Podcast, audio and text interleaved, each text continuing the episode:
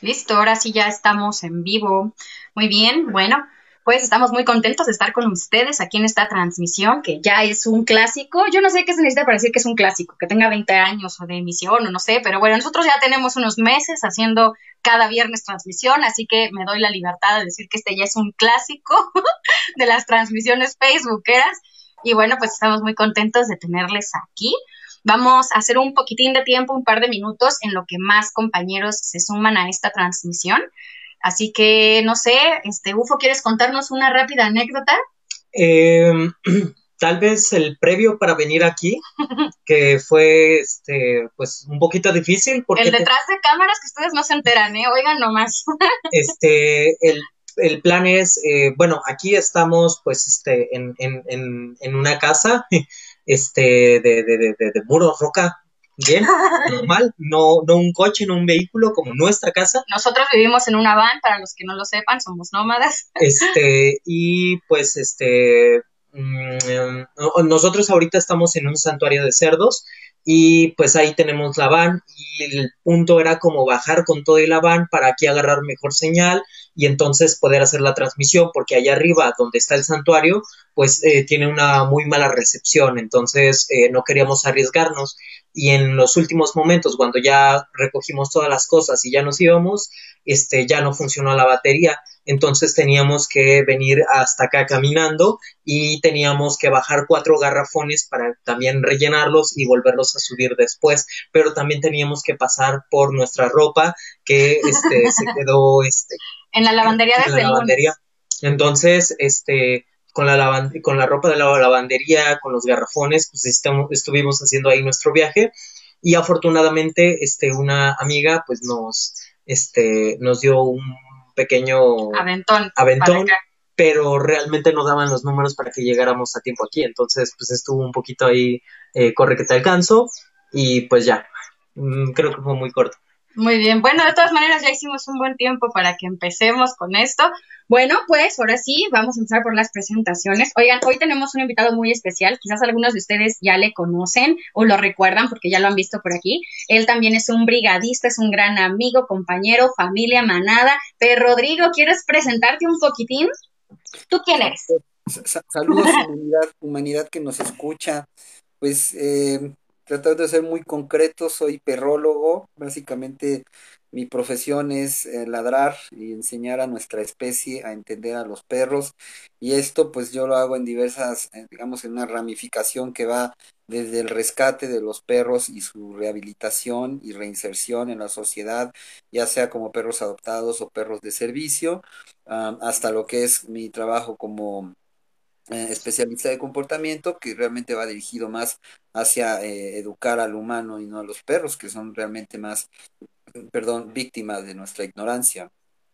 Tengo entonces un albergue en donde pues tengo un alrededor de 30 perros con los que voy aprendiendo cada día, ¿no? Sobre realmente cuál es la, la, la manera correcta de pensar como perro y de esta manera instruir a nuestra especie. Súper, muchísimas gracias, eh, Rodrigo. Ufo, ¿quieres presentarte? ¿Tú quién eres? ¿Qué haces de tu vida? Mm, difícil eh, responderlo, pero eh, pues nos vamos por lo sencillo. Eh, yo soy UFO y pues um, soy activista por la liberación animal, también soy brigadista y pues un poco de pues ser activista y, e ir estudiando un poco de todo porque eso es lo que toca este, casi siempre y pues ya no, no hay mucho que mencionar al respecto. Poli, ¿podrías presentarte?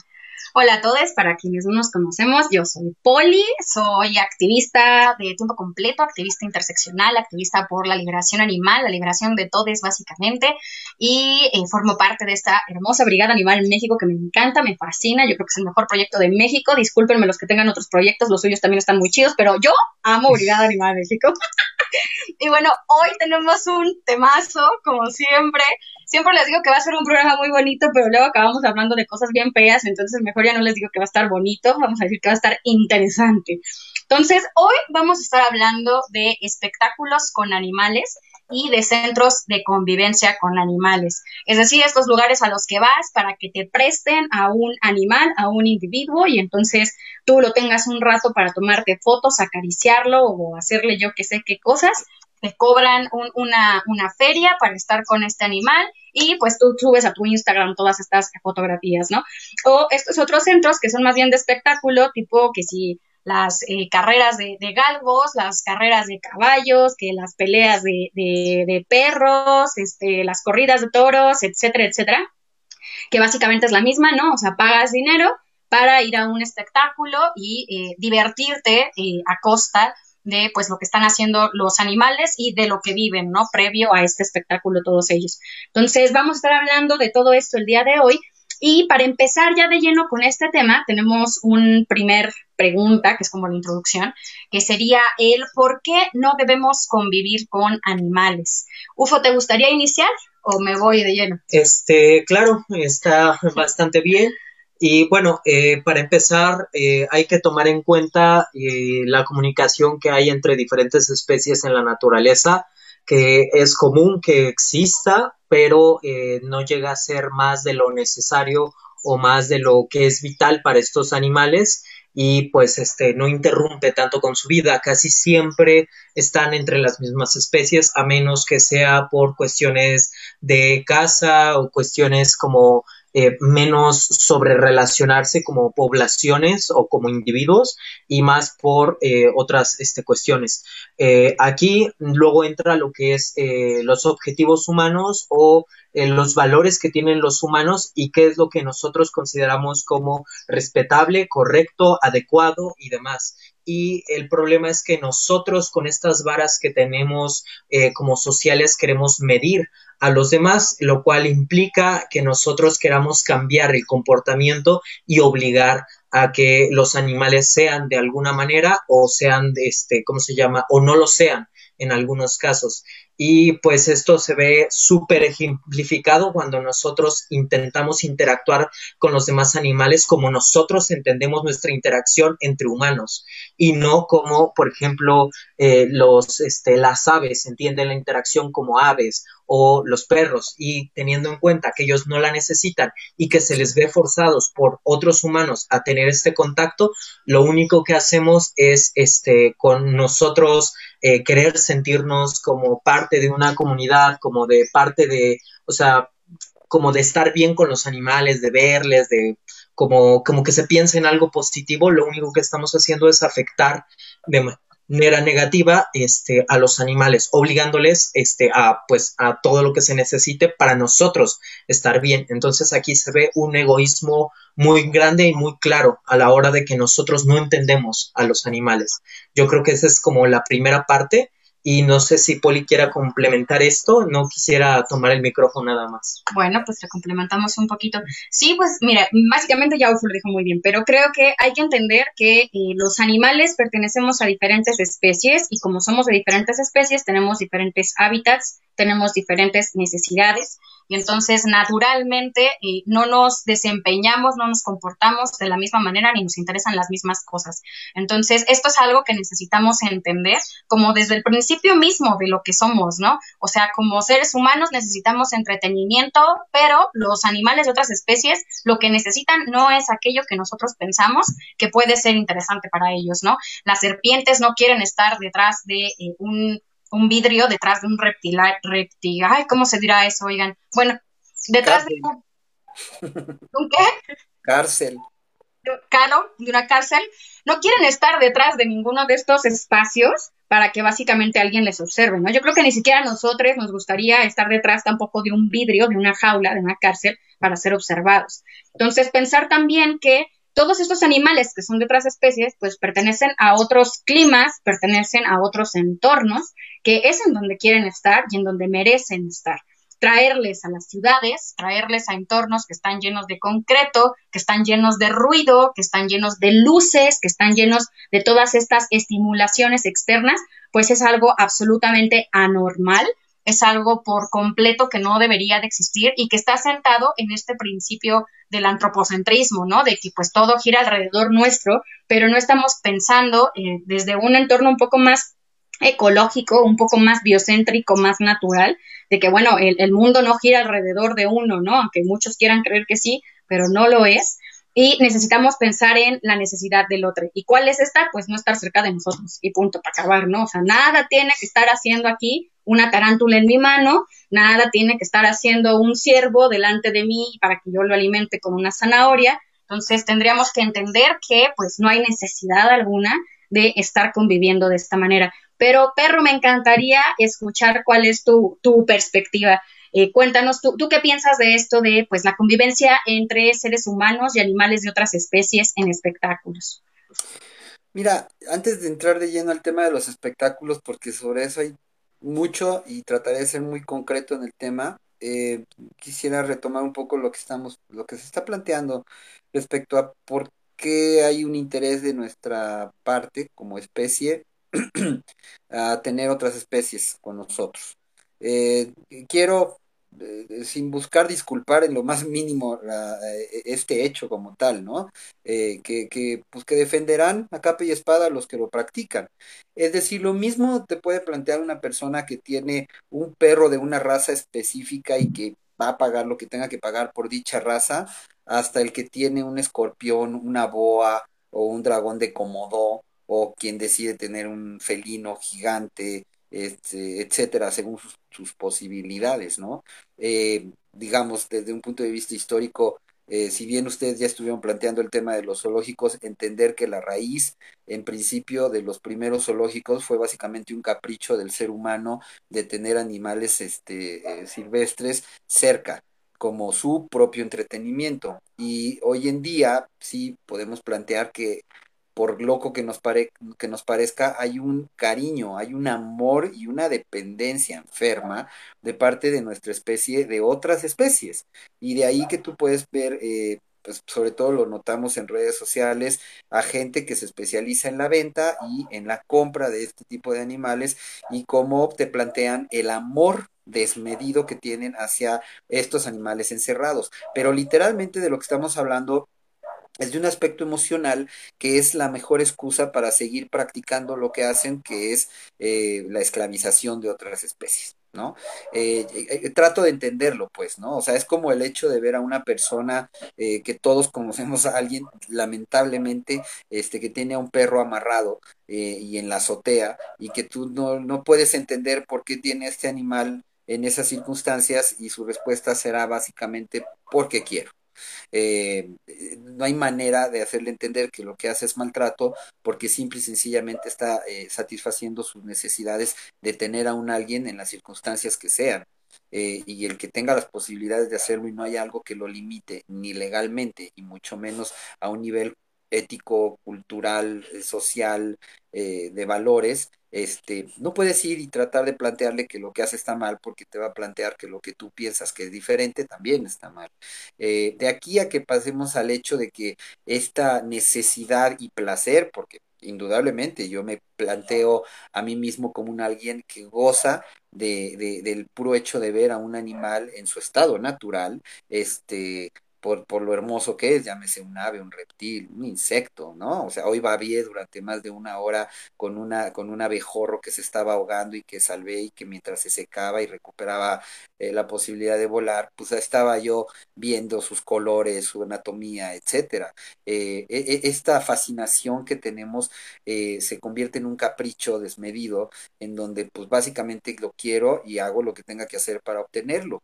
Eh, a, mayor poder y mayor posibilidades, pues obtenemos mayor este eh, gandallismo hacia estas otras especies. O sea, plantear a una persona eh, que tiene las posibilidades económicas sea político o lo sabemos mucho con narcotraficantes que tienen sus propios zoológicos, no es de extrañarse porque tiene como función el, la alimentación del ego. Ahora, eh, el hecho de que estos animales obviamente no van a estar en circunstancias aptas, primero porque no están en su estado natural, y luego el, detalle que es de, de, mayor importancia, que es que las personas que se hacen cargo de ellos tampoco son gentes capacitadas en ningún sentido, y a lo más que se llega es a posiblemente alimentarlos medianamente bien, este, pues no nos lleva más que a seguir entendiendo que lo que estamos haciendo es un abuso hacia, hacia quienes no están interesados en lo más mínimo estar con nosotros, porque ellos no tendrían por qué estar con nosotros. Si te interesa ver a un animal, vete a verlo a su estado natural. Y de aquí que pasemos al abuso ya en cuanto a tener espectáculos o tener estos espacios, ¿no? En donde básicamente se habla de entretenimiento hacia nosotros basado en el eh, manejo de otras especies, es parte de lo mismo. Es decir, plantearte incluso ir a un eh, lugar donde vas a poder acariciar a cualquier tipo de animal, eh, llámese reptil, mamífero, ave, etcétera, este, no puede plantearse como algo ético em, pues porque básicamente lo que estás haciendo es no respetar su naturaleza. Em, no, no, no, no te informan en estos lugares cuál fue el proceso de la obtención del animal y cuál es su realidad respecto a la adaptación para que tú puedas llegar a tener el contacto eh, y lo que pues finalmente seguirá siendo su vida hasta que deje de ser funcional. Cuando yo te planteo esto, por ejemplo, en lo que digamos es lo más cercano para nosotros, como puede ser un perro de servicio eh, por ejemplo, un perro de, de, desde un perro de guardia y protección hasta un perro de rescate, un perro de terapia, que, que, aparte en su momento hablaremos de esto a detalle, porque hay una ramificación impresionante de las posibilidades que tenemos respecto a trabajar con animales, pero siempre basados en un trato ético. Y hablo de los animales más cercanos, como pueden ser perros e incluso gatos, que puedes llevar a un hospital básicamente para ser acariciados, pero en donde si no hay un respeto eh, este, de inicio respecto a si el animal de verdad está dispuesto a hacerlo. Y esto entiéndase desde, desde, desde, cuál es su proceso también de obtención, cuál es su vida en el día a día cuando no trabaja, hasta cómo cuando lo haces este, trabajar, lo haces de la manera que corresponda a según lo que estés haciendo, ¿no?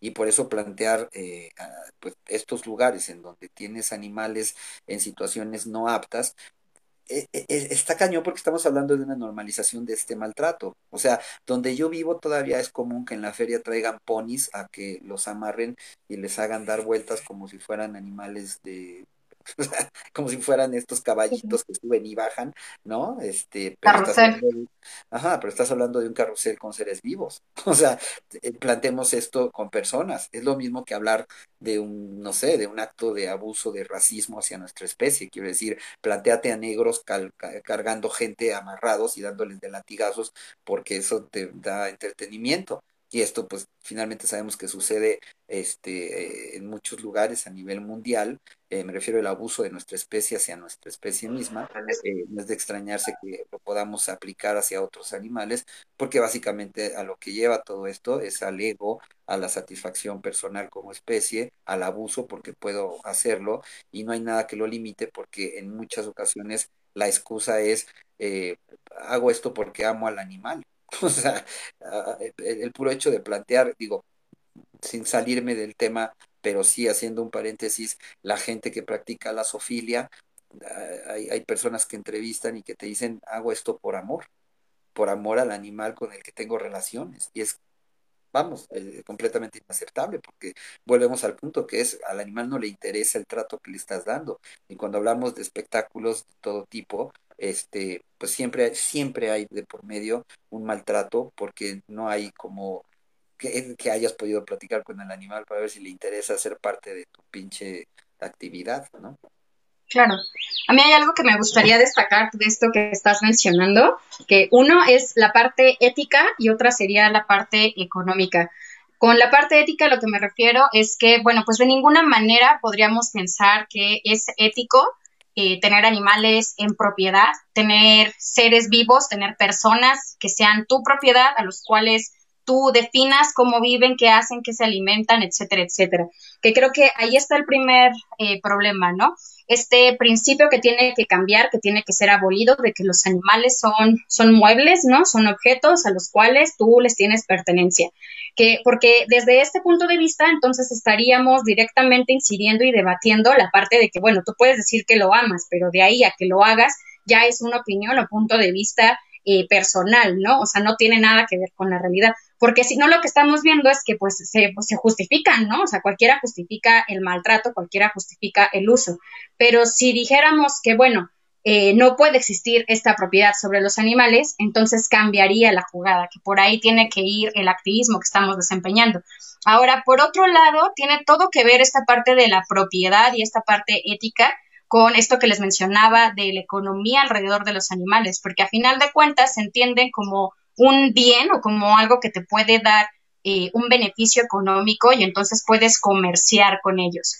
Y esta otra parte, que tampoco es ética, por supuesto, que ya bien decía un poco Rodrigo, es el, bueno, ¿y de dónde vienen estos animales? Pues casi siempre vienen del tráfico ilegal de animales, ¿no? Vienen del secuestro, vienen de la caza, vienen de la extracción de un sitio particular que era eh, libre, por decir así, o vienen de la reproducción sexual forzada, que es el cautiverio, al tener estos animales, forzándolos a violar a las hembras, forzando al macho también a que tenga esta estimulación sexual para que entonces los puedan violar y reproducir y que en ninguno de los casos es ético. Entonces también habría que pensar que todas las veces que existen UMAS, que existen eh, diferentes regulaciones de Semarnat, de Conavio, de quien sea, diciendo que esto es legal, pues a final de cuentas lo que está haciendo legal es la práctica, el uso pero sigue habiendo ilegalidad detrás también, que es esta otra parte de la extracción y de dónde provienen todos estos animales. Y esta otra parte también económica tiene todo que ver con este principio capitalista, que sería el pensar que los animales están trabajando. Porque a mí me gustaría decir, en todo caso, yo no creo que los animales estén trabajando, ¿no? Porque el trabajo es algo que tú desempeñas, por lo cual recibes un beneficio, recibes un bien, recibes dinero.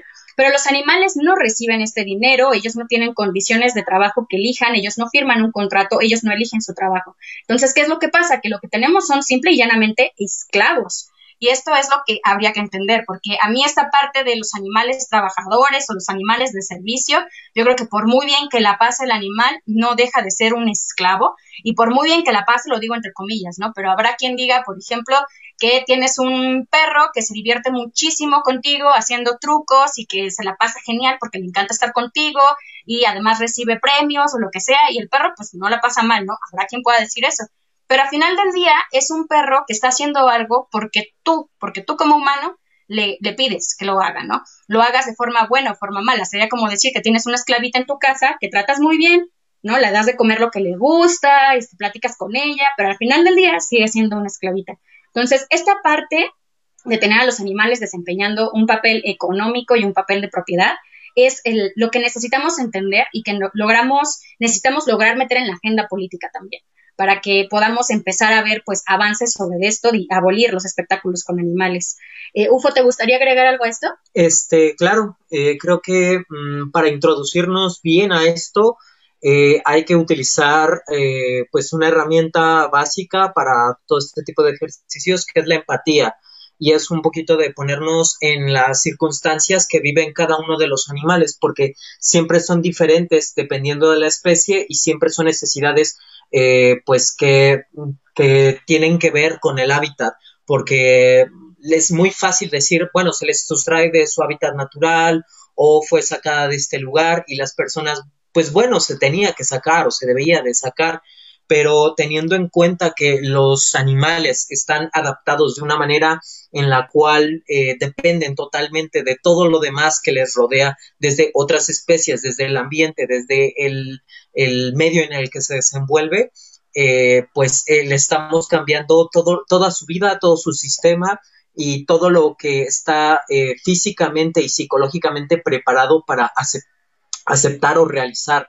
Eh, teniendo en cuenta para esto que nosotros luego nos medimos como nosotros podemos cambiar de un lugar a otro, pero también tener en cuenta que nosotros no nos adaptamos, simplemente nos compramos cosas que nos puedan ayudar este, a solventar ciertas necesidades en diferentes lugares y ubicaciones. Y bueno, para concretarlo un poquito más o especificarlo, imagínense que eh, ustedes son eh, pues un felino, un ave o, cualquier animal, piensen en alguno en específico y tengan en cuenta que eh, ustedes tienen que conseguir el alimento diariamente, lo cual necesitan pues obviamente quemar eh, calorías, las consumen y hacen una búsqueda, tienen que encontrar un lugar este seco, lugar, un lugar bueno para todo esto, tienen una temperatura este, adecuada para todo esto, tienen eh, posiblemente tengan eh, que hacer como lo que son este, los traslados de, este, ¿cómo se llama? cuando, cuando van este, de, distancias largas, este... ¿Un rondín? ¿Una carrerita? No, um, este, bueno, los animales se trasladan comúnmente por, por temporadas, este, se desplazan. Migración. Eh, sí. Eso querías decir. Sí, sí, soy un poquito malo luego con las palabras. Este, sí, eh, tienen eh, periodos de migración en los cuales, este, dependiendo de la temperatura, van de un lado a otro, etcétera. Y también eh, temporadas en las cuales son como de apareamiento. Ahora imagínense que ustedes tienen todas estas condiciones en las cuales ya tienen una sociedad, ya tienen todo ahí construido y de repente les toman, ah, imagínense que no fue con violencia, que fue de la manera más amable, los empezaron a acercar a un lugar y se los llevan y ya están en otro sistema donde no tienen la misma temperatura, donde ya no pueden cazar, donde ya no se pueden desplazar, donde ya no son libres, donde este ya no ya no tienen contacto este con otros de su especie o los obligan a estar en contacto con otras especies que ustedes no quieren tener en cuenta. Y luego se les empieza a este, pues a tener en lugares cerrados, obviamente, para, para alimentarles con comida que tú no escoges, que tú no cazas, que tú no nada, y pues esto genera muchos problemas porque los animales están tan acostumbrados a esta naturaleza que se les quita, desordena todo su organismo. Hay animales que necesitan constantemente el correr para poder tener pues los periodos de defecación que tienen o para tener este la complexión que tienen y si no o, o se hacen obesos o se hacen muy delgados, psicológicamente tampoco les ayuda, entonces se empiezan a generar muchos problemas. Eh, nosotros tenemos ya varios eh, videos este, que ustedes pueden ver en nuestra lista de reproducción en Facebook, en los cuales se encuentra lo que son eh, los zoológicos que explican un poco de lo que es la zoocosis, que es todo, todos estos daños que tienen de manera eh, psicológica y física este, los animales por el encierro y también algunos otros videos que eh, hablamos también un poco de, manera más profunda de qué implica privar a un animal de la libertad y este, pues todos los problemas que puede tener, que son independientes a lo de la zoocosis. Entonces, todo esto que se le hizo es solo el principio de, todo esto que va a, desencadenar en el espectáculo, porque después viene el entrenamiento para poder aprender a hacer cosas que eh, te condicionan tu, o tu alimento, o tu, o tu vivienda, o tu estadía, o diferentes cosas, y además de que en diferentes espectáculos se te llevan a diferentes lugares para seguir eh, realizando estas acciones. Ahora, en el caso de los animales que no son este, sacados directamente de su hábitat, pues tener en cuenta que para eso se tuvieron que reproducir animales que en algún momento si estaban en ese hábitat se tienen que violar a las hembras, se tiene que hacer una modificación genética en algunos casos, este, y todo esto para que nazca un, un, un, cachorro, una cría, un algo que tiene sus instintos básicos naturales, los cuales van a estar eh, con un constante choque a la hora de que no son este, las condiciones en las que nacen y hay como un desequilibrio totalmente de, estos casos y tener en cuenta que si esto se repite constantemente va a haber una especie de domesticación y se va a generar como una subraza en la cual ya no tengan las mismas habilidades para poder eh, tener una reinserción en algún momento a los hábitats a los que realmente perteneces, como, pertenecen, como algunos animales. Este, el ejemplo más claro de todos creo que es el de los perros, que no tienen un hábitat propio, sino que ya, ya es este, eh, totalmente artificial y ya no es como que se les pueda hacer una reinserción a un lugar en específico. Y entonces, eh, si se les intenta reinsertar, y reinsertar, pues simplemente no se va a poder porque no tienen ningún, este, ¿cómo se llama? Eh, sistema social o ningún sistema este, de, de, adaptación o algo que les ayude a sobrevivir en esas condiciones.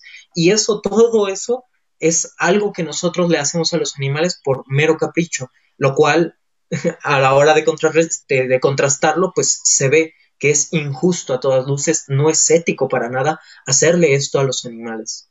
Este, no sé, Poli, si quieras completar con algo. No, a mí me Este, gustaría preguntarle a Rodrigo, que es el experto en esto, ¿qué pasa con el condicionamiento conductual, con los entrenamientos? Cuéntanos un poco, tú sabes mucho de este tema. Mira, creo que ahorita me gustaría eh, nada más como este eh, completar un poquito lo que decías ahorita, Ufo. Eh, Cuando planteas, por ejemplo, los perros que viven en la calle y, y que, bueno, se les conoce como ferales, a los que ya incluso empiezan a trabajar de manera instintiva, este, su adaptación al ambiente en el que se encuentran. Empiezan a ser grupos que se reproducen durante varias generaciones y empiezan a hacerse animales aptos para el, para el lugar en el que viven. Eh, creo que es un ejemplo muy claro de lo que se está planteando, porque estamos hablando de que las especies, eh, desde cualquier especie eh, que, que decidimos esclavizar, tienen la capacidad de una readaptación que no permitimos porque no nos conviene, básicamente. Es decir, cuando tú hablas, por ejemplo, con quienes se dedican a salvar a ciertos animales, estos centros, ¿no? A nivel internacional, que se dedican a salvar animales silvestres y que terminan diciéndote, pero no lo podemos regresar a su estado natural porque ya no es apto por ciertas circunstancias. Creo que esto es un tema. Eh, tendríamos que verdaderamente profundizar en eso, no es el momento, pero por eso el ejemplo que tú planteabas de los perros y que yo, este, eh, pues, auno todo esto a, a que yo por eso aprendo tanto de ellos, porque me doy cuenta de que tienen la capacidad de, de adaptarse. Es decir, so- solamente ver a un perro solo en la calle sobreviviendo a veces años, ¿no? Este, comiendo basura a base de maltratos eh, de todo tipo, este, nos demuestra las capacidades que tienen y lo terrible que es nuestra intervención como supuesto ser superior para decirles cómo y qué deben de hacer. ¿No? Eh, de aquí que todo lo que se está planteando respecto precisamente a tener animales esclavizados de diferentes especies para básicamente satisfacer nuestras necesidades, este, siempre están vinculadas con una ignorancia terrible respecto a cómo es la especie en su estado natural y cuáles son las características de cada individuo como individuo aparte de la especie para después poderle plantear una manera de vivir en este proceso de esclavitud en el que lo tienes. Y aquí me gustaría también resaltar, eh, dentro de lo que decías hace rato, eh, Poli, sobre no solamente es importante entender lo desagradable que es la obtención del animal y este proceso de esclavitud, uso, este, en fin, claro, el tema del dinero es sin duda alguna un factor determinante para que suceda esto y aquí lo que también ya después podríamos entrar a detalle es qué pasa después con ellos, porque ya que no eres funcional, eres basura. Y esto se maneja a todos los niveles. Eh, por ejemplo, los perros de, trabajo para instituciones de gobierno, entiéndase, perros de rescate, perros antinarcóticos, eh, guardia, etcétera, este, tienen un tiempo de vida laboral. Cuando ya no te sirven, los matas, te deshaces de ellos. Básicamente son basura, ¿no? O sea, el, el auge que tuvimos con la perra Frida y, y sus compañeros de, de, trabajo hace un par de años llevó a que la sociedad de repente diera un giro radical respecto, te lo digo con mi experiencia como especialista en perros de rescate, este, a que tuviéramos una sociedad amando a los perros de rescate. Se convirtieron en un gran, gran producto que se explotó de manera brutal. ¿Quién se pregunta hoy en día cómo está Frida?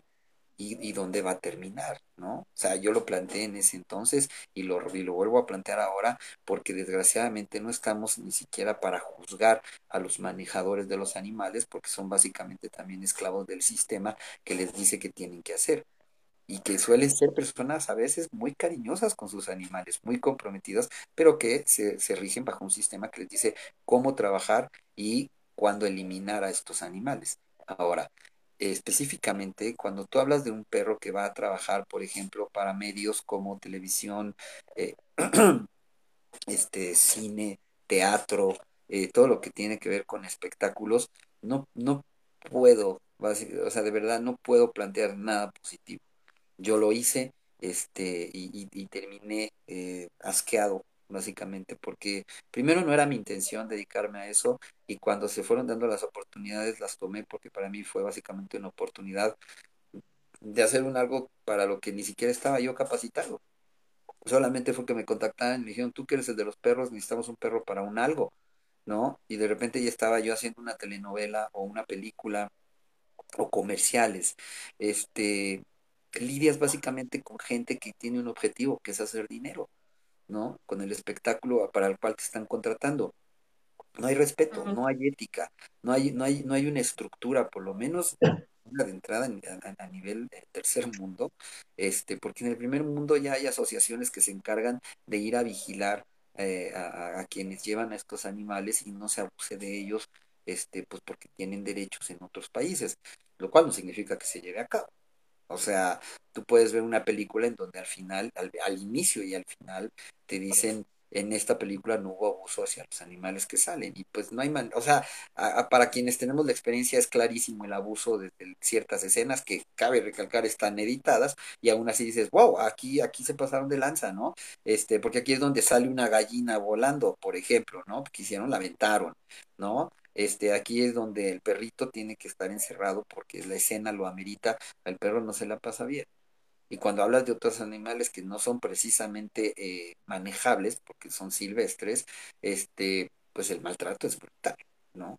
O sea, a, mí, a mí lo que me sucedió finalmente es que eh, este, yo, yo, creé mi propio sistema para lo que se me estaba exigiendo y, y, siempre he actuado afortunadamente, eh, bueno, en un principio era el mismo Gandaya que la mayoría, este, con una técnica básicamente basada en maltrato, de esclavitud hacia el animal para lograr tus objetivos. Después, afortunadamente, los mismos animales, primero al no darme resultados y después al darme resultados, siendo animales básicamente traumados, en razón de que yo los maltraté, entendí que no iba por ahí. Este, más fácil hubiera sido dejar de hacerlo, ¿no? Pero como las opciones se siguieron dando, este, yo simplemente fui cambiando mi técnica, puedo decir un poco como de manera natural, basado en que los perros en el día a día fuera de un objetivo este, eh, para un particular, llámese para un espectáculo o incluso una persona que me contrata para entrenarle su perro, este, me di cuenta que en el día a día podía yo aplicar las cosas que me pedían en un cierto momento de manera natural, como pedirle a un perro que pasara de un lado a otro, por ejemplo, que se puede plantear como, ah, pues es simple, no es simple, y te digo, es muy simple si lo haces de manera adecuada porque solamente estamos hablando de un trato normal, común en el día a día. Así como tú le dices a tu perro, súbete al coche, bájate al coche, eso lo puedes aplicar hacia un, eh, hacia un objetivo de entretenimiento. Y aquí es donde el perro tiene que subir y bajar del coche. Ok, no tengo que pasar por un proceso de entrenamiento para que lo haga si lo hago de manera adecuada, que es lo que normalmente hago. ¿no? Entonces, lo que a mí me sucedió básicamente es que en el momento en el que me pidieron, me, me piden llegar al lugar, empiezo a exigir cosas para los animales que nunca me respetaron, como un área en donde la gente no se acerque, no los estrese, eh, practicar la escena con las personas con las que había que trabajar, este, jamás me hicieron caso. A la hora de, de, hacerlo, pues te ves en medio de luces, sonidos, olores, muchos, muchos contextos que normalmente no se toman en cuenta y que para mí eran fundamentales, porque lo que yo hago siempre es cerrar los ojos, ponerme en, en, en el lugar del animalito con el que estoy trabajando y entender que no está chido, ¿no? Es decir, hoy en día ya no lo hago, ¿no? Pero cuando lo hacía, entonces para mí en la inmediatez del momento de, de, grabar, sabía que no era apto y que no iba a suceder. Y entonces yo le decía al director, no va a suceder. Y entonces te topas con un monstruo porque te dice, ¿cómo? A ver, a ver, yo te pago para que hagas esto y se va a hacer. Porque lo mismo hacen eh, con los actores y las actrices, ¿no? Que van por, por decisión propia, a diferencia de un animal al que llevas a que cumpla con tu objetivo, ¿no?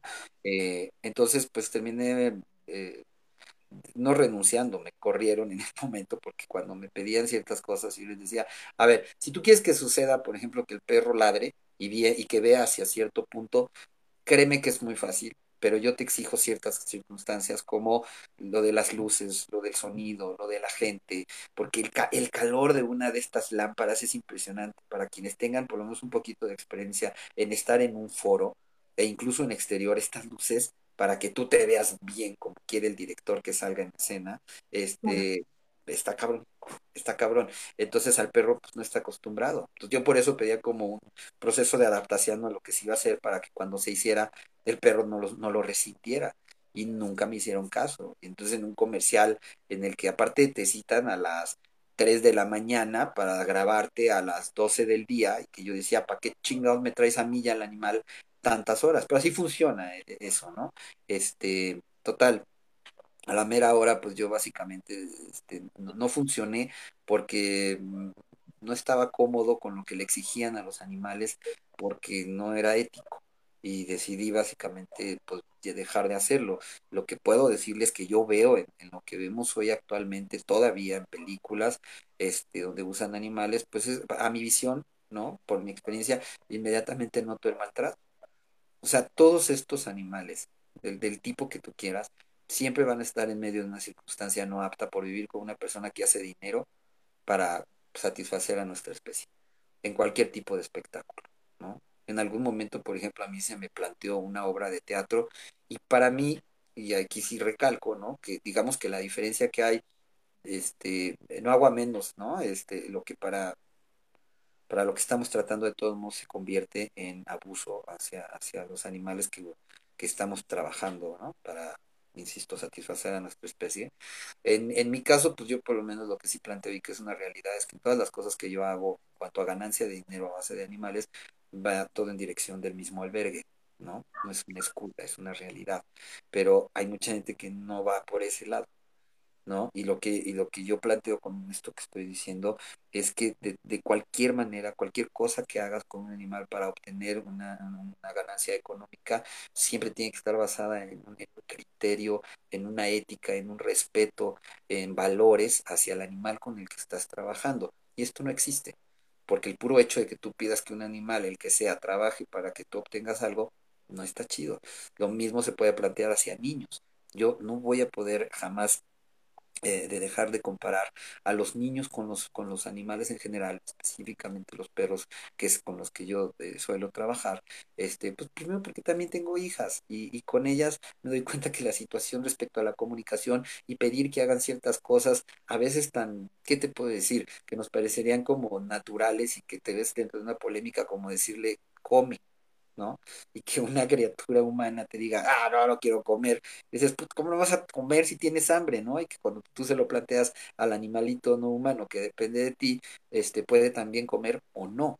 Y hay, hay que entender el por qué. Entonces no podemos simplemente basar las circunstancias en un juzgar extremo, porque en todo tenemos que encontrar este punto medio que nos haga eh, este, darle su lugar a ambos lados de la cadenita de la que estamos hablando sobre una relación de especies, ¿no? E interespecies. Entonces, tenemos por eso básicamente que aprender a ser, eh, híjole, entonces, hace rato lo decía su UFO, hablaba sobre, sobre empatía. Yo no puedo esperar que haya una empatía hacia otros si no tenemos la empatía hacia nosotros mismos.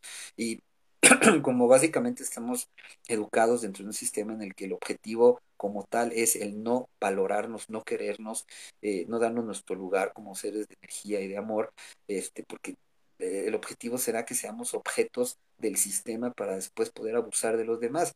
Pero primero abusan de nosotros y para que eso suceda no hay un respeto de nosotros hacia nosotros. Entonces puede que eh, siga históricamente habiendo un abuso hacia el mundo en general, la ecología, los seres vivos, etcétera, porque no estamos haciendo lo que tenemos que hacer, que es aprender a respetarnos a nosotros. Si no te respetas, ¿por qué vas a respetar a otros? Y, y, y, lo, y lo, drástico es que finalmente sí, sí terminamos haciendo esto que es darle un amor extremo a quienes dependen de nosotros, porque no estamos haciendo el, el, la, la, la, chamba que es darnos nuestro propio amor en el punto medio que, que, que, que lo amerita.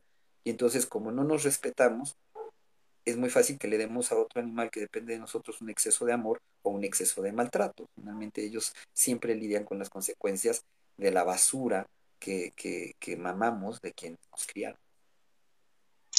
Así es, súper impresionante todo lo que nos estás contando, perro. A mí hay algo que me gustaría además recalcar, que es eh, un puntito que tocaste brevemente, que es la parte de la vida útil, ¿no? Del producto.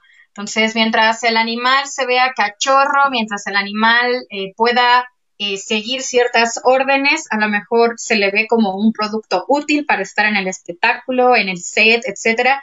Pero ¿qué pasa cuando ya no es de esta manera, no? Que esto es lo que nosotros no vemos, pero esos lugares a los cuales asistimos para poder estar en contacto con estos animales, para convivir con ellos, o estos productos comerciales que ya vemos terminados como las películas y tal, pues no nos hablan de, pues, y luego, ¿no? El qué pasó después. ¿Y qué es lo que pasa después? Pues que los animales acaban en el rastro porque sin importar qué especie sea, cuando un animal muere, si tú no lo entierras, tienes que, por ley, eh, pues, regula o sea, por regulación sanitaria, hablarle al rastro y que se lo lleve, ¿no? Entonces, todos estos animales que supuestamente ya no sirven, lo que sucede es que pues se eutanasían o básicamente se asesinan con palabras bonitas y con una sustancia para pues eh, hacer que ya no estén en, el compromiso de la persona que tenga que, que, cuidarles, ¿no? Y esto es algo que, por ejemplo, tenemos algunos números feos, pero que existen, como por ejemplo en el caso de las peleas de perros con los pitbulls, que es muy natural que eh, muchos de estos perros sean o el producto de una violación, por supuesto, o que son robados, porque la gente ve perros pitbull y dice, ah, pues yo lo puedo entrenar para matarlo, ¿no? Entonces, ¿qué pasa?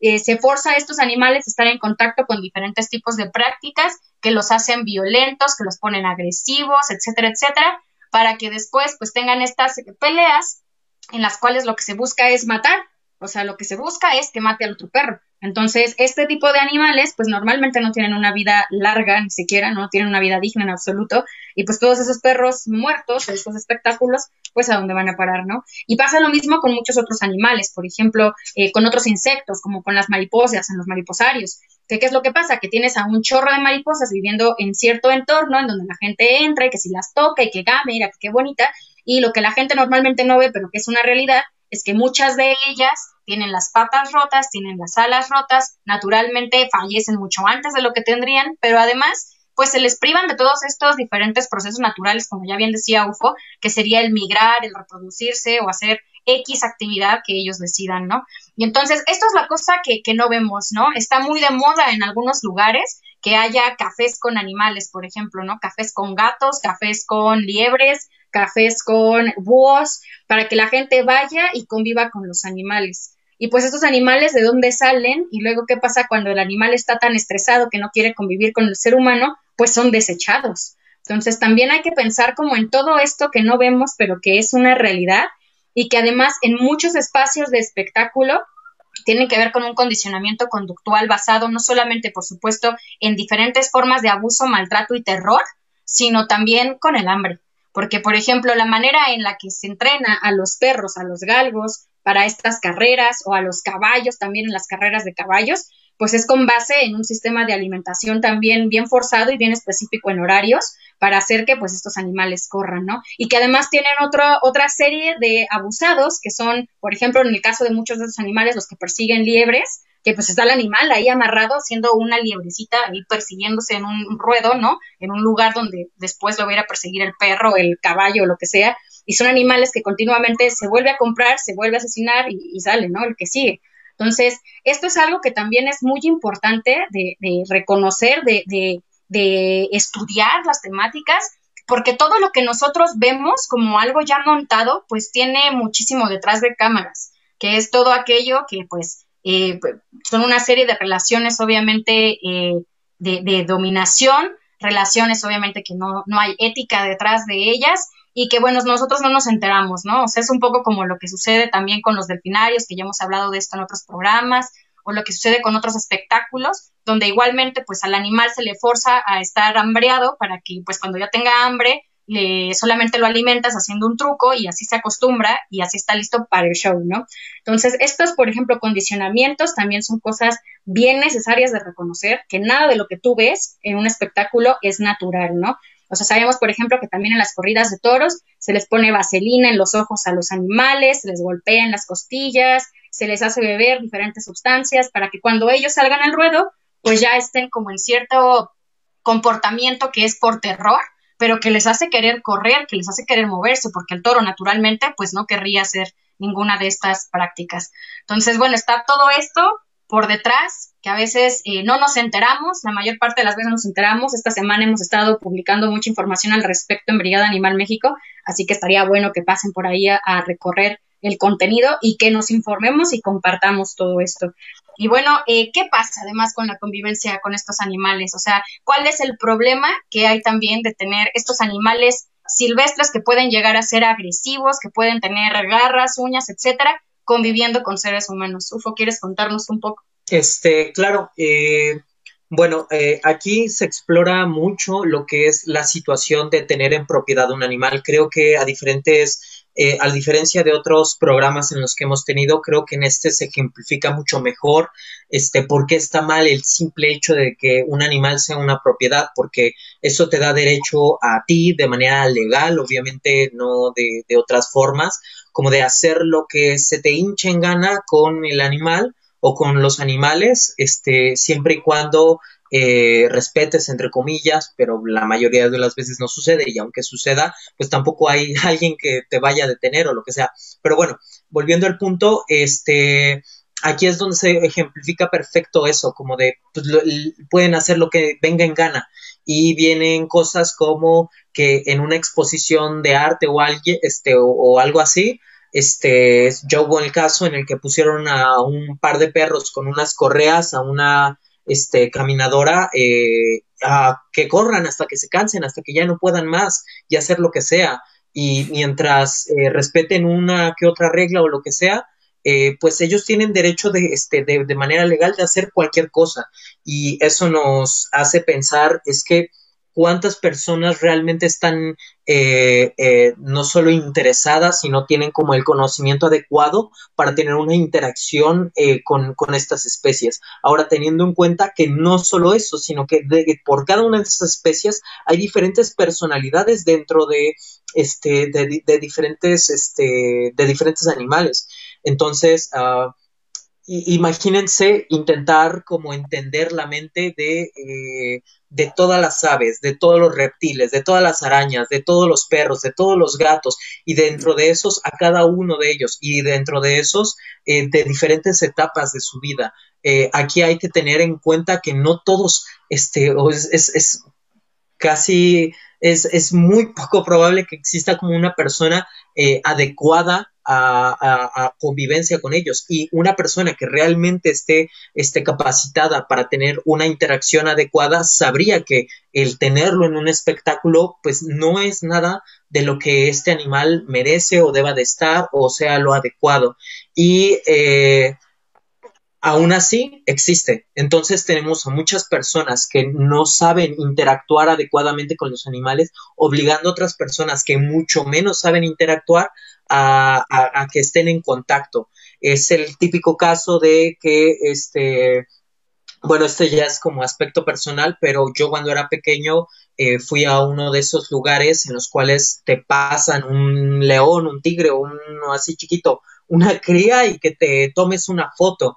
Y yo recuerdo que me estaba dando bastante miedo de que me fuera a agarrar y demás y todo esto. Y ahora que lo pienso en retrospectiva, todo lo que tuvo que pasar este, ese animal para realizar esa escena de una sola foto y que para nosotros puede ser eh, como muy inocente o algo que podamos presumir o etcétera, para los animales lo que tuvo que haber significado en cuestión de oye, es que eres, eres un bebé y estás en las manos de otra especie y, no está tu mamá, no está esto, con tus condiciones, etcétera, y aparte estar en, en, en contacto con humanos durante muchas, muchas, muchas horas. O sea. Perdón, es que ahorita, ahorita que mencionas precisamente este caso, quisiera rápidamente plantear el caso que les platicaba antes de que entráramos en, esto, ¿no? Eh, porque es un ejemplo que todos pueden ver y que va a reforzar lo que tú estás diciendo ahorita. O sea, estoy eh, hablando del ejemplo de esta que fue la directora del zoológico de Chapultepec en los ochentas eh, y que después se dedicó a hacer sus propios proyectos con animales silvestres y entre ellos llevó a televisión un cachorro de león y puso una bebé de menos de dos años con su mamá y entonces pues el cachorro atacó a la niña. ¿no? Aquí la cuestión es que la reacción social respecto a esa situación, porque estamos hablando de que se está planteando en un medio de comunicación en vivo, es que no solamente se normaliza lo común que es llevar a estos animales este, a este tipo de circunstancias, sino que a lo mejor todo el mundo mentó la madre a esta señora que llevó al león y no tuvo el control con el león. Y aquí la cuestión no es esa si bien esta persona está mal por hacer lo que está haciendo, el punto es, ¿qué carajos hace un león en un estudio de televisión? ¿Qué carajos hace un león con una persona? No en el ambiente natural de León.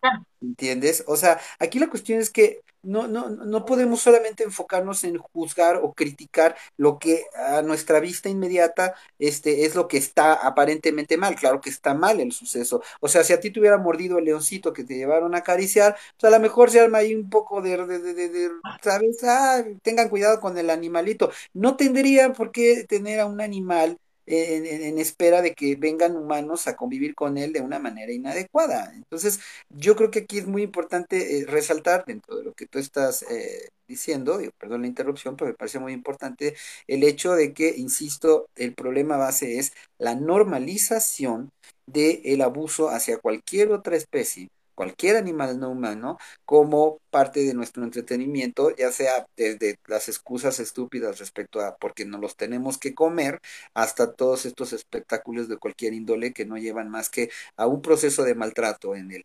¿Cómo lo obtengo? ¿Cómo lo tengo mientras esté en el proceso de abuso? ¿Y qué es lo que termino haciendo finalmente con él? Que es tirarlo, desecharlo, etcétera, etcétera. Sí, ejemplifica bastante bien este todo este aspecto y pues también eh, eso extrapolarlo con muchos otros animales que luego nosotros no consideramos porque tal vez no hay como entre comillas como un peligro o nosotros no vemos eh, un claro un peligro como lo pueden ser con los canarios, como lo pueden ser con las, este, no sé, con las arañas o con algunos otros animales que, con los cuales eh, nos sentimos menos acercados y, o como no hay como un problema grave en el peor de los casos para los humanos, pues entonces no se habla mucho de estos temas, pero también tener en cuenta que todos los lugares donde venden este, animales, pues se les obliga a los animales a estar en contacto con ciertos de, cientos de personas todo el día, todo el tiempo. Esto es el caso como este, de estos lugares donde venden a, los animales exóticos y donde se ven videos donde amarran a un este, pequeño lagarto para que este, le estén tocando, este, eh, ¿cómo se llama? Este, eh, ¿cómo se llama? Eh, por donde orina, le estén tocando la panza, le estén tocando las patas y todo esto con las finalidades de educación o las finalidades de entretenimiento, de venta, etcétera y pues este como ya lo, lo, comentas pues en ningún caso debería ser siquiera este tipo de contacto porque eso ya implica eh, dos cosas que ya están mal que sería uno que se le saca de su hábitat y dos que esté en un lugar en el cual le afecta de manera negativa y, y física y mentalmente pues a los animales este, Poli, ¿quieres comentar algo de esto o quieres eh, correr hacia el siguiente punto? No, no, yo creo que de esto mismo podemos entrar al que sigue. Siempre hay manera de hilar todo, ustedes no se preocupen. Que eh, ahora que estamos hablando de lo de los niños, pues básicamente podemos entrar en el siguiente tema, que es hablar de pedagogía, porque justamente creo que aquí la gran problemática, como hemos comentado ya en otros programas, es que estamos naturalizando la idea de que está bien la convivencia con animales, por un lado, pero por otro lado también estamos naturalizando la idea de que no existe el comportamiento natural.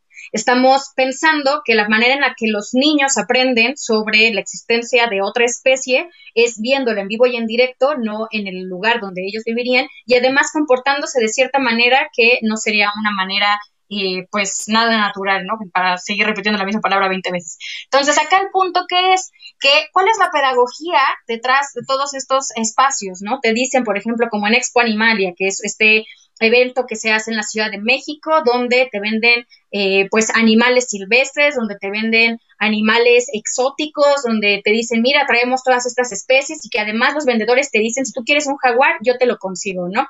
Y que básicamente lo que vas es a ver diferentes especies de animales, también hay especies de flora, cabe decir, porque cada vez que vienen este, nuestros fans de Expo Animalia a quejarse de nuestros videos, nos dicen que también venden plantas como si ya por eso estuvieran ellos, este, no sé, glorificados y no hacen nada malo.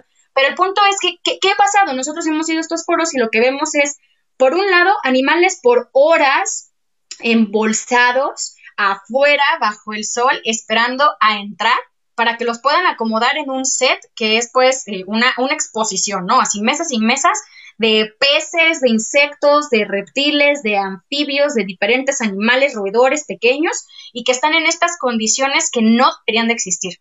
y que luego una vez adentro, ¿qué pasa? ¿No? Peceras o terrarios en donde hay 40, 50 ratoncitos, diferentes roedores de otras especies, donde muchos de ellos además ya están muertos, están conviviendo unos arriba de los otros, tortugas también muertas en las peceras, etcétera. O sea, estos animales que claramente eh, no deberían de haber estado ahí, que eso que está sucediendo ahí no es que se murieron animales, sino que hay animales asesinados por negligencia, extracción, etcétera, y que están ahí meramente para cumplir el objeto de que la gente entre y diga, ah, mira, esta viene de Taiwán, ah, mira, esta viene de Indonesia, y que es que aprendan algo, pero digo, es más sencillo aprender de un libro, de un documental, que aprender de ver un animal muerto en una pecera y estar mirando pues todas estas condiciones, donde como bien dice UFO, nos ha tocado ver cocodrilos con el cuello amarrado, ¿no? Que los traen ahí cargados, animales que están todo el día paseándose de mano en mano para que les tomen una fotografía, o sea, imagínense ustedes, ¿no? Justamente como bien decía Rodrigo, imagínense estar pasando a un bebé de mano en mano todo el día, un bebé humano, para estarle tomando foto y que el bebé llora y tú todavía le dices, ay, espérate tantito, ¿no? O sea, y le acomodas la cara para que salga en la selfie. Entonces, claramente todo lo que sucede en este tipo de espacios, pues es completamente eh, lejano a lo que sería la ética y que además la preocupación es que es legal. Entonces, Semarnat, Conavio, muchas de estas instancias te dicen que, bueno, pero es que ellos tienen el permiso, están regulados porque vienen de UMAS, vienen de estos centros de, eh, pues, cautiverio en donde se les reproduce, entonces, pues ellos no pueden hacer gran cosa, al menos que haya una problemática sanitaria. Y esa es la parte en la cual entramos nosotros y muchas otras organizaciones y que yo les, les pido que le entren también ustedes, porque en la parte sanitaria, ¿qué podemos hacer? Denunciar porque no se está cumpliendo con las regulaciones, con las normas, porque obviamente si tienes estos animales bajo el sol, si los tienes a todos eh, pues hacinados en ciertos entornos, lo que sucede es que hay un mayor proclive a diferentes bacterias, enfermedades, salmonelosis, infecciones, etcétera, que son de contagio zoonótico, es decir, como el coronavirus, pues se contagian de otras especies animales a los seres humanos. Entonces, este es, por ejemplo, un aspecto en el cual, como activistas, podemos ir denunciando todo este tipo de prácticas. Otras, por ejemplo, estrategias ha sido el denunciar que no deberían de entrar niños a ninguno de este tipo de espectáculos, vaya, peleas de perros, de gallos, este, carreras de puerquitos, corridas de toros, porque básicamente lo que estamos haciendo es enseñar actividades que son delictivas y criminales, pero que se están este, infiriendo sobre otra especie para que ellos puedan reproducirlas, ¿no? Y bueno, de esto hay muchísimos estudios, además tiene eh, una larga carrera también muchos activistas y diferentes funcionarios públicos tratando de hacer la prohibición de estos espectáculos. Y creo que por ahí va un poquito ahora el, no quitar el dedo del renglón, ¿no? Que si bien lo que queremos es abolir por completo toda forma de explotación hacia los animales, este tipo de, batallas pueden irse ganando de poco en poco para hacer que de espectáculo en espectáculo se vayan prohibiendo como se hizo con los circos, ¿no? Que es todo un tema, como bien decía ya Rodrigo antes de que entráramos al aire, es todo un tema porque, bueno, también eh, es necesario que haya un proceso de transición, como estábamos comentando ya cuando hicimos el programa de los zoológicos, porque si no, ¿qué pasa? Que, bueno, se terminan y a dónde van a parar todos estos animales. Pero bueno, pues por ahí va un poco de, de qué es lo que necesitamos hacer. Rodrigo, dinos por favor tus opiniones ¿Tú qué piensas al respecto? Eh, primero, este, cabe recalcar que todo lo que lleve detrás el nombre Expo no está padre. o sea, eh, eh, planteando específicamente lo que tiene que ver con seres vivos, ¿no? Porque ya es, voy a exponer esto como un producto y lo voy a vender. Es el único objetivo. Entonces, cuando tú vas a una expo gatito, expo perro, expo iguana, ya está mal todo. Este, ¿Qué, sucede? De estos animales que se venden, ya lo planteaba yo también, creo, desde el principio respecto a que nos vemos muy vinculados emocionalmente con estas especies que no deberíamos de tener.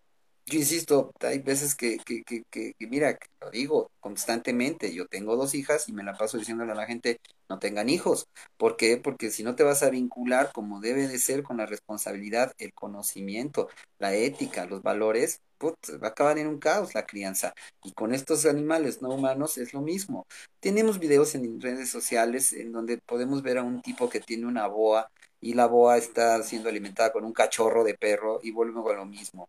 ¿Qué es lo que hace la sociedad? Es decir, no, ¿cómo le das un cachorro a la boa? No, ¿cómo carajos tienes una boa? o sea, El tipo puede estar tan enfermo y darle ahorita un cachorro y mañana se le ocurre darle un niño. Y la boa si tiene la capacidad se come al niño. Y vamos a decir, no, a ver, a ver, no se le dan niños, no se le dan cachorros. No, no debes de tener una boa.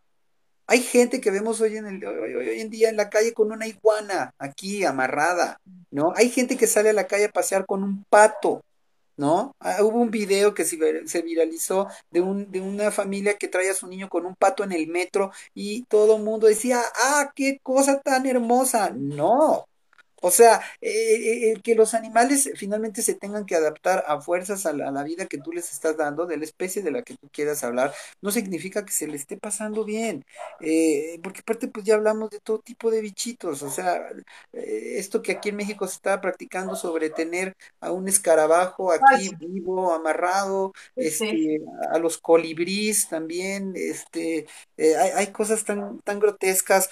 Yo el otro día este, estaba escuchando el radio de manera por error, conecté el radio y de repente estaba escuchando un programa de toreros en donde te dicen, y me tocó en ese momento escuchar, y no te pierdas el próximo sábado el programa de toreros en donde hablaremos de los niños ganaderos y de los niños toreros, los próximos, este, ¿no? Eh, que se encargarán de esto. Y, oh, qué horror, qué horror, porque básicamente es esta invitación en la que pues, obviamente nosotros estamos del otro lado, en donde nuestra misión, y lo digo yo muy directamente eh, como, como papá, es precisamente trabajar con las nuevas generaciones hacia, hacia que no caigan en ese sistema en el que se les invita al maltrato, al abuso con esta normalidad. O sea, el puro hecho de plantear, por ejemplo, a la gente que se dedica a los gallos de pelea.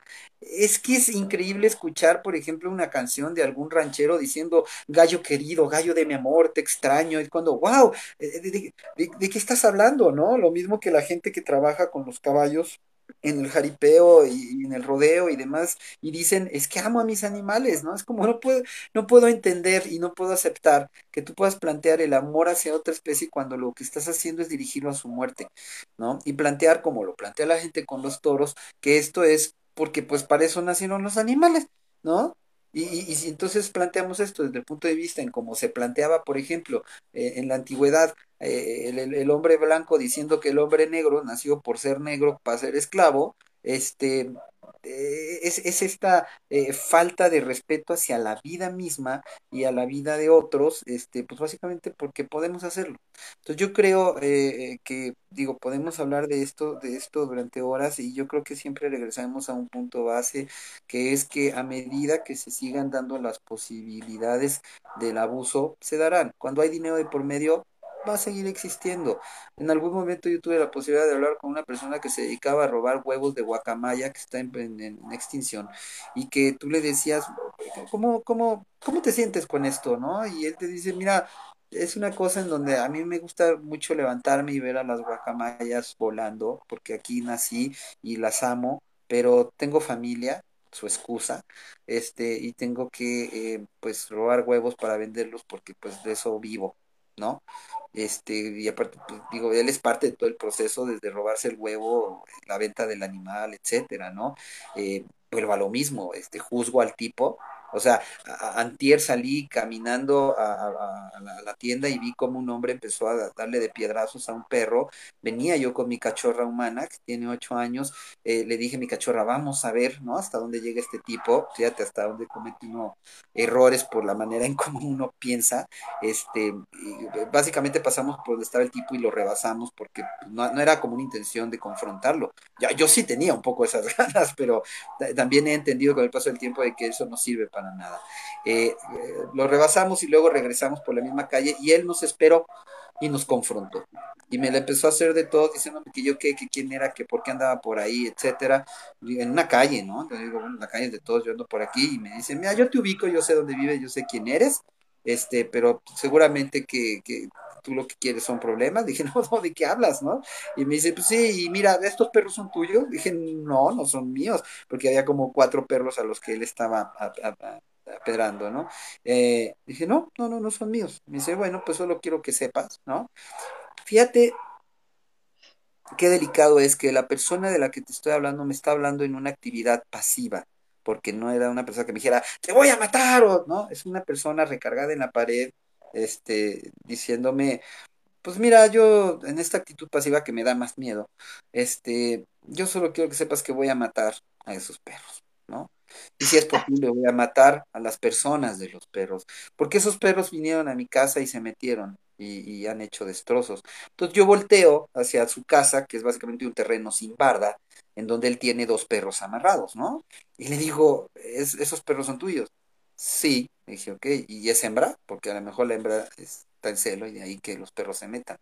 No, le dije, bueno, ok, este, y ya entendí que no tenía yo ya más nada que decir, porque está lidiando con una persona eh, en donde, eh, en quien lo normal es tener este tipo de actitudes por las razones que tú quieras de su pasado, pero lo fuerte es que el planteamiento de matar a otra especie eh, cabe recalcar, él tiene la misma especie en su casa, ¿no? A su manera, él te dirá que lo quiere aunque lo tenga amarrado y lo tenga maltratado, por, por eso es muy difícil y muy profundo el tema, este, y te dice pues que va a matar a otros de la misma especie porque básicamente este, le, le, incomodan por cómo se están comportando, ¿no? Entonces, eh, mira, yo quisiera terminar planteando el hecho de que hoy en día, por desgracia y a favor, la humanidad se encuentra en, en, un encierro forzoso, este, dado lo del virus, y yo creo que es un gran momento para que pudiésemos tener un desarrollo personal, evolucionar, eh, darnos cuenta de lo fuerte que es estar metido en un lugar este, a fuerzas, ¿no?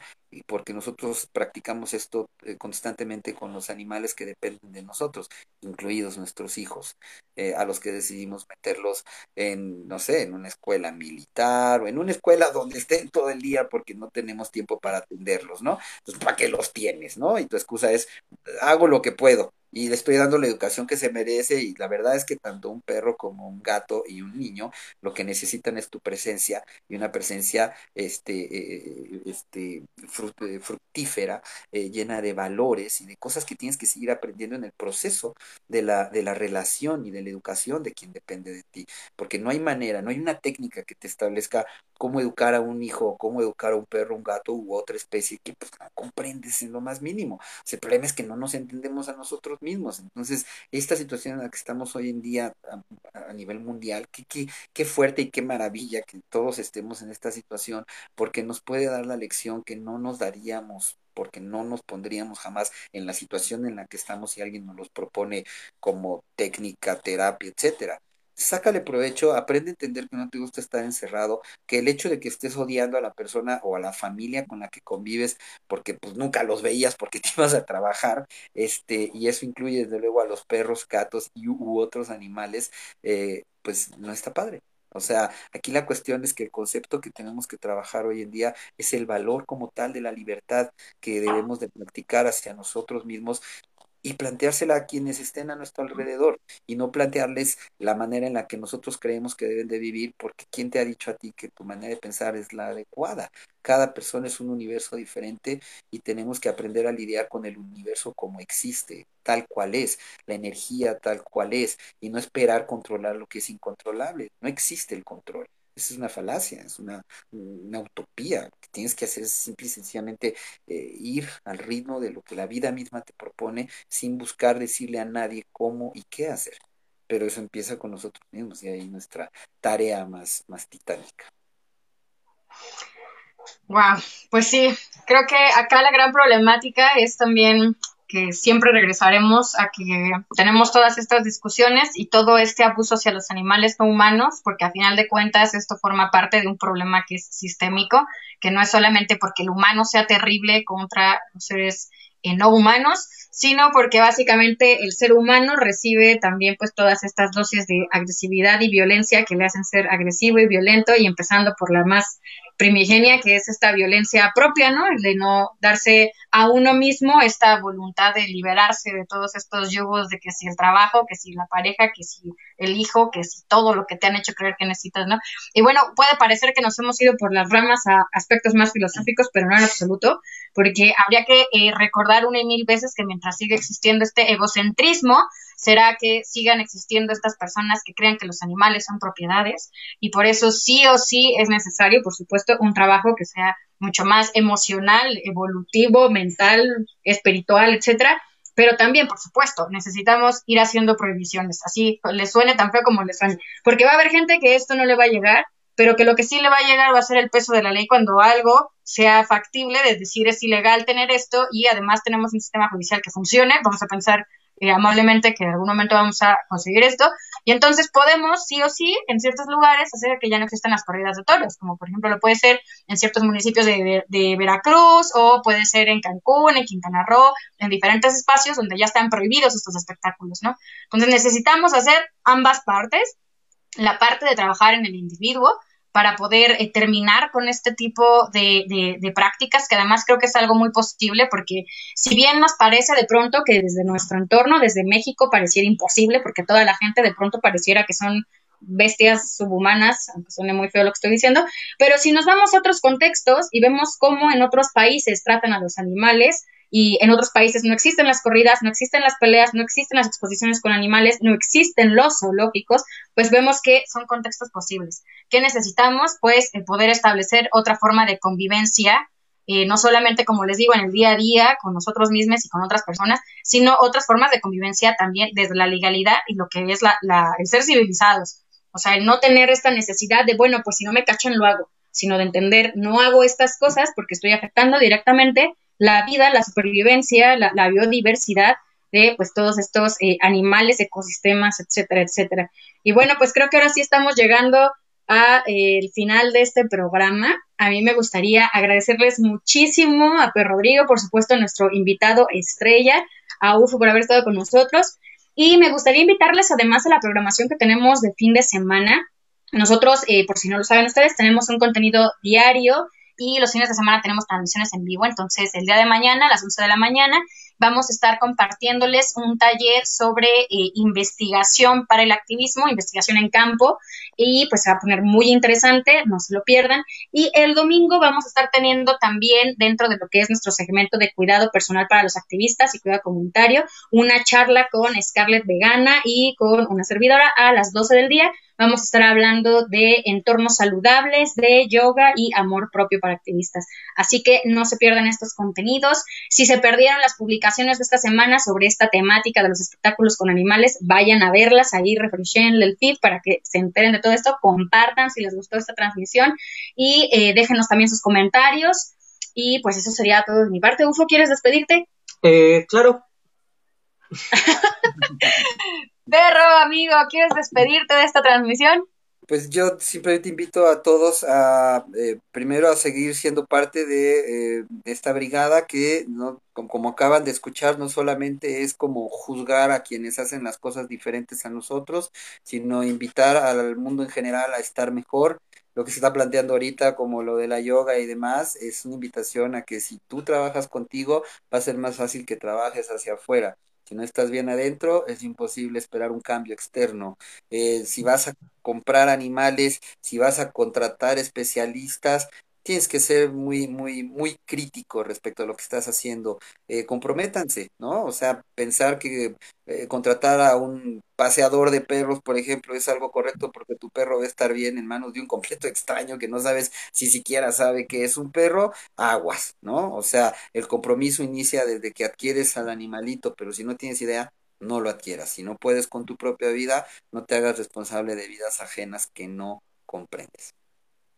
Así es, pues muchísimas gracias y como siempre el último mensaje es pues no asistan a estos espectáculos, no compren animales, no coman animales, no participen de ninguna otra forma de explotación y muchísimas gracias a todos por estar aquí, gracias a todos mis compañeros brigadistas que hacen esto posible, a Mike que ustedes no ven pero está detrás de cámaras, a Raquel que nos está viendo ahora mismo y que hace todo esto que se vea muy bonito con los marcos y todo, a todos mis compañeros que están detrás de la producción de contenido en las redes sociales y eh, pues a ustedes a ustedes que nos miran también, por supuesto, muchísimas gracias y hasta luego. Bye.